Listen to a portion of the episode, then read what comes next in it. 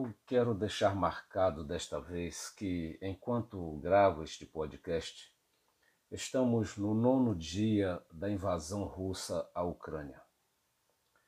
E em meio à guerra de narrativas, além da guerra física, narrativas vindas dos que se enfrentam nos campos físicos da batalha e aquelas dos que indiretamente estão envolvidos eu peço licença para apresentar uma visão de quem não está sob bombardeio, de quem escreve de casa, não num bunker. De início, quero ressaltar que desde Sócrates até nossos dias, filósofos têm tratado da questão da guerra. A guerra é um fenômeno extremamente complexo, o que é fácil perceber. Basta observar como líderes de todo o mundo colocam seus maiores esforços para tentar resolvê-la, e por mais que possam em algum momento freá-la, os seus danos e consequências estão sempre à frente. E não é por ser difícil que não se deva tentar compreendê-la. Como disse Francis Bacon, é preciso compreender para dominar, para controlar e entre os estudos mais antigos sobre a guerra está o de Sun Tzu. Sun Tzu escreveu a sua famosa obra A Arte da Guerra. Um dia, esta sua obra foi lida pelo grande rei Roli. Admirado, o rei o questionou se ele seria mesmo capaz de pôr em prática aquela teoria. Ele disse que sim, e dessa forma o rei lhe entregou 180 de suas mais belas mulheres, nenhuma delas com perfil de guerreira. Eram jovens acostumadas à vida palaciana, ao conforto. Tudo isso para ver se ele seria capaz de fazer delas guerreiras de verdade. Depois de vários repetidos ensinamentos e de decapitar as duas preferidas do rei, já que não levavam a sério as ordens dadas, elas entenderam a seriedade da arte da guerra e se portaram como verdadeiras guerreiras. Ainda que muito perturbado por perder aquelas que, mais que outras, tornavam seus dias mais agradáveis, o rei reconheceu a habilidade de Sun Tzu e o nomeou comandante de suas forças. E ele de fato foi um grande comandante estrategista chinês no tempo dos estados guerreiros, cerca de 500 anos antes de Cristo.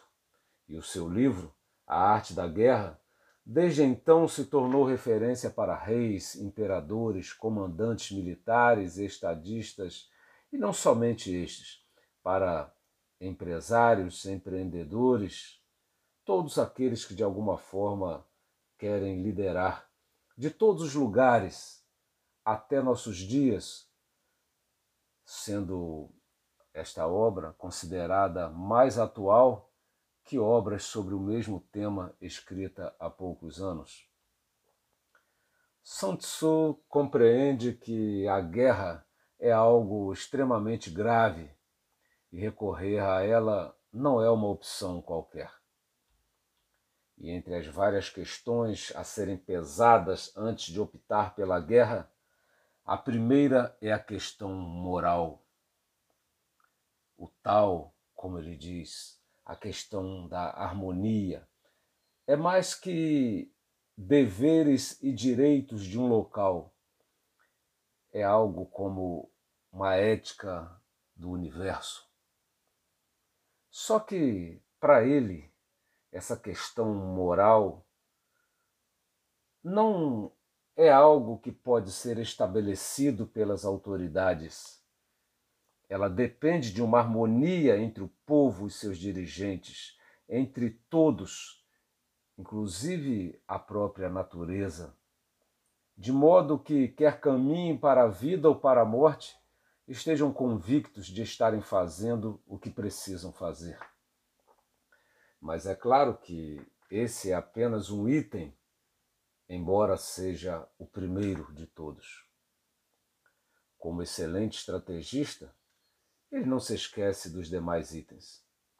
Ele fala sobre terreno, sobre tropas, sobre clima, sobre distâncias, armas, recursos, suprimentos, tempo, linha de comando e tantos outros detalhes fundamentais. Ele diz, por exemplo, que se deve cuidar porque quando as tropas saem em batalha, o cofre público se esvazia. Ele adverte que a demora numa guerra é fatal para a economia. Por isso, ele diz que é admissível até certa falta de imaginação nas estratégias, mas não falta de velocidade nos ataques.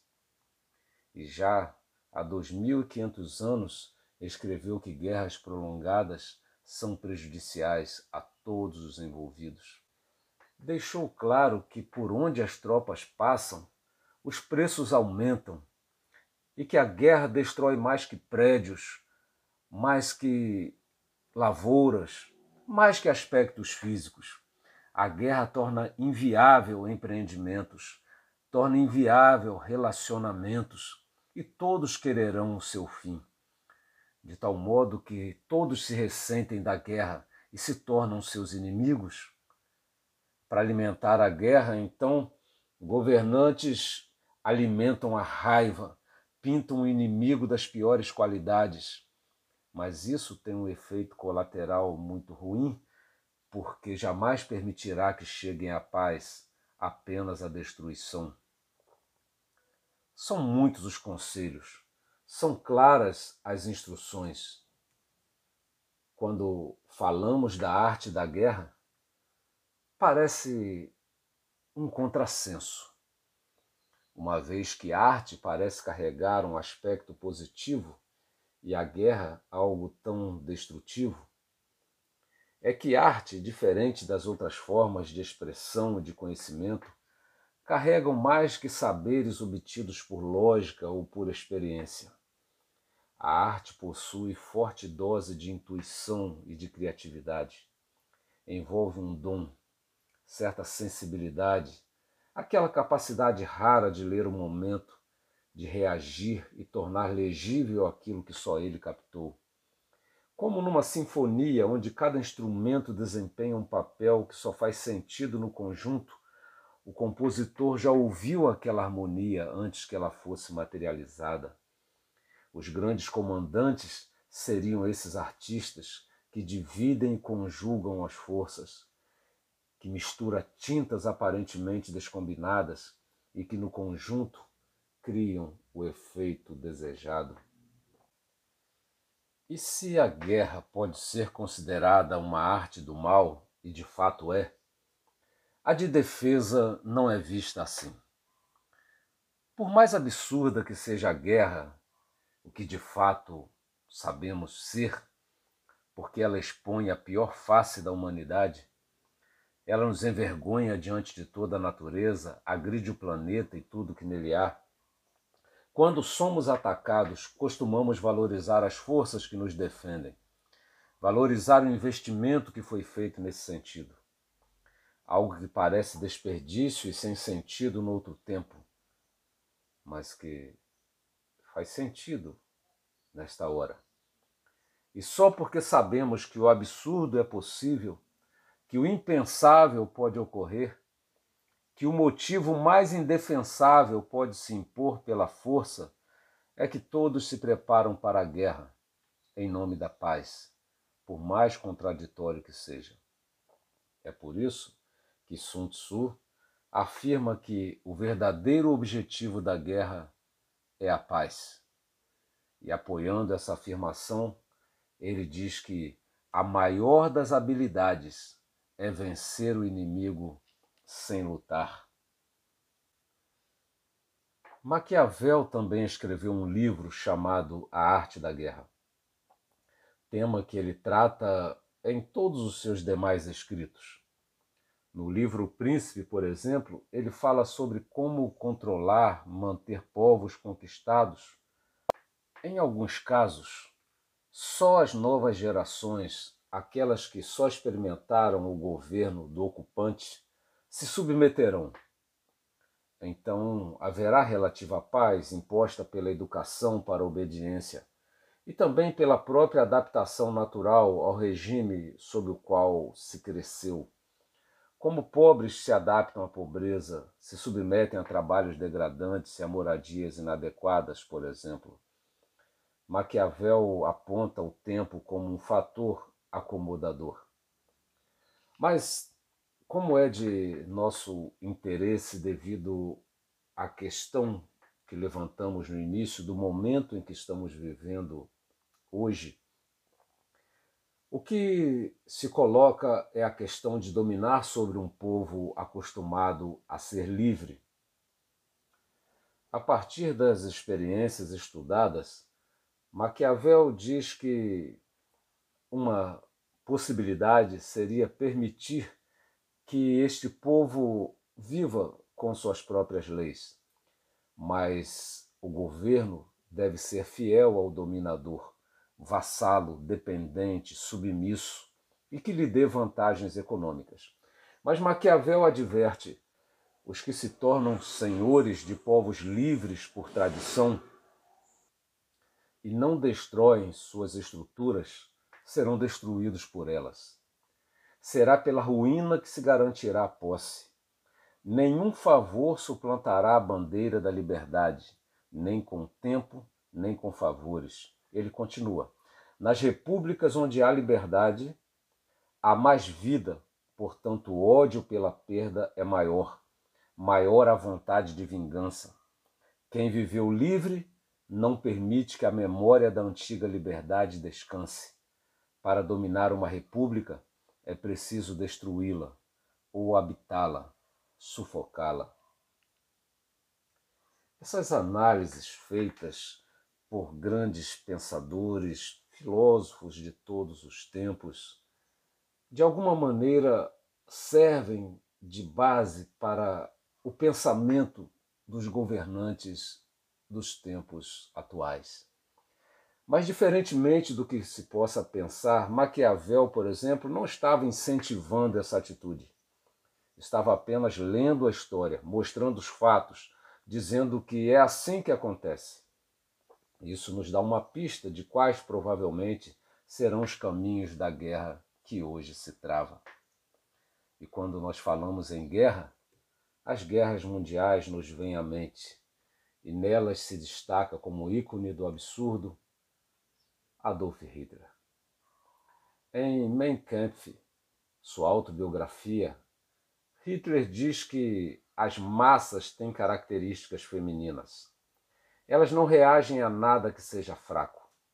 Ele diz que é como uma mulher que tem um desejo emocional indefinível de poder e que por essa razão ela prefere se submeter a um homem forte e não ao fraco, ainda que com certo desconforto. A massa também prefere quem se impõe, quem mostra poder, e não quem implora, não quem pondera. Se até hoje, como cita o jornalista e ex-editor da revista Veja, Eurípides Alcântara, historiadores, psicólogos e psiquiatras ainda discutem e provavelmente vão continuar debatendo para sempre o porquê de Hitler fazer o que fez, nós podemos inferir que o mesmo se dará em relação a Putin e a cada governo que dá início a uma guerra. E entre tantas questões que a guerra levanta, desde perguntas palpáveis como para onde ir ou como saciarei a sede imediata, até aquelas que atingem níveis planetários, a razão provocada pela guerra se volta desta vez para a relação entre indivíduo e história.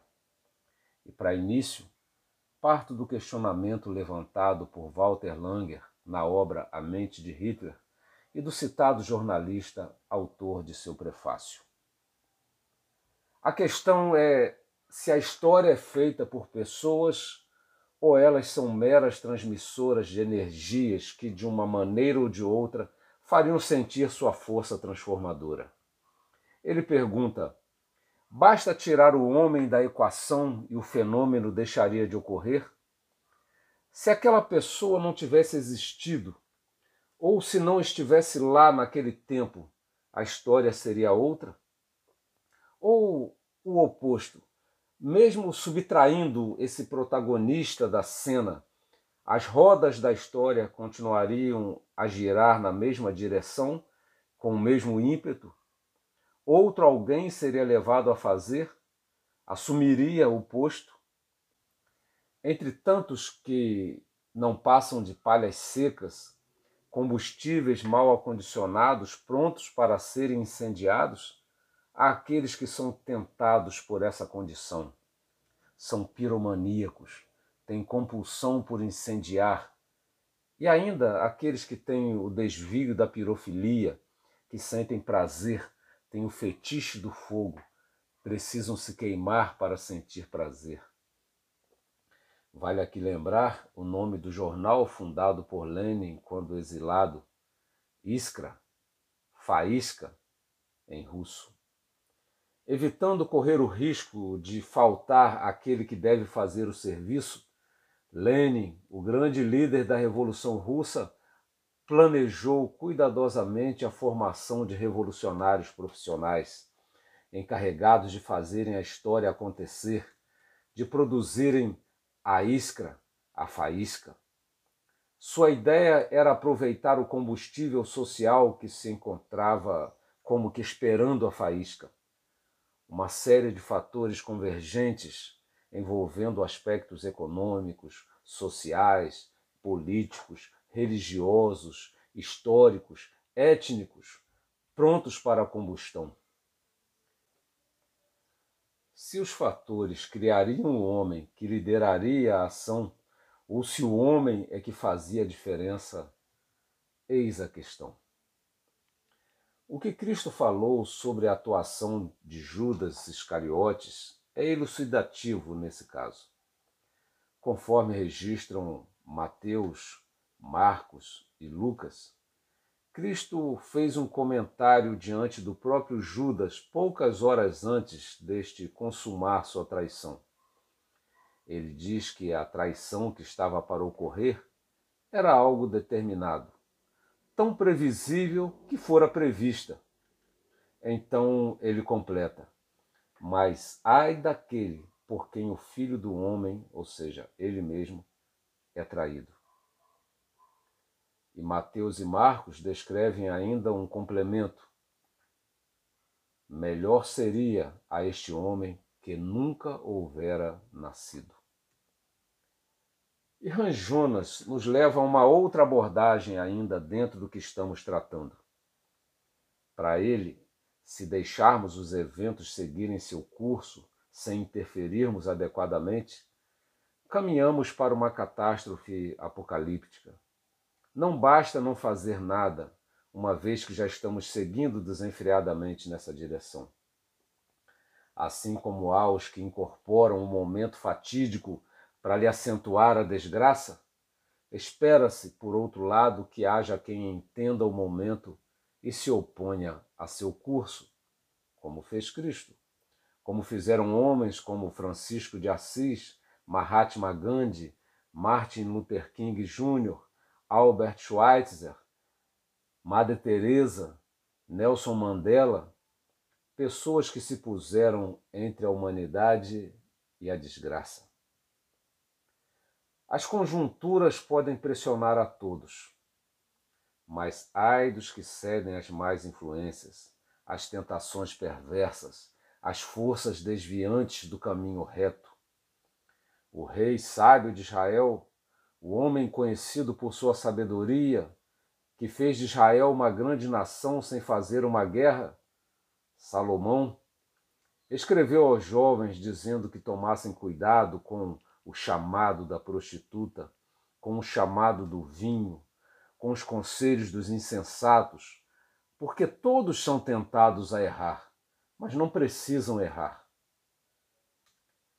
Além daqueles que já erraram, quem mais teria ambições a tal ponto? Quem serão os próximos tão frouxos moralmente? Quem seria o ponto fraco, o elo fraco? Quem seria aquele tubo mal soldado, a peça de qualidade inferior? Quem seria louco o suficiente ou mal o suficiente? Em meio a tantas peças em atrito, de qual partirá a iskra que desencadeará o incêndio? Quem será o próximo Judas? Seria melhor que não houvera nascido.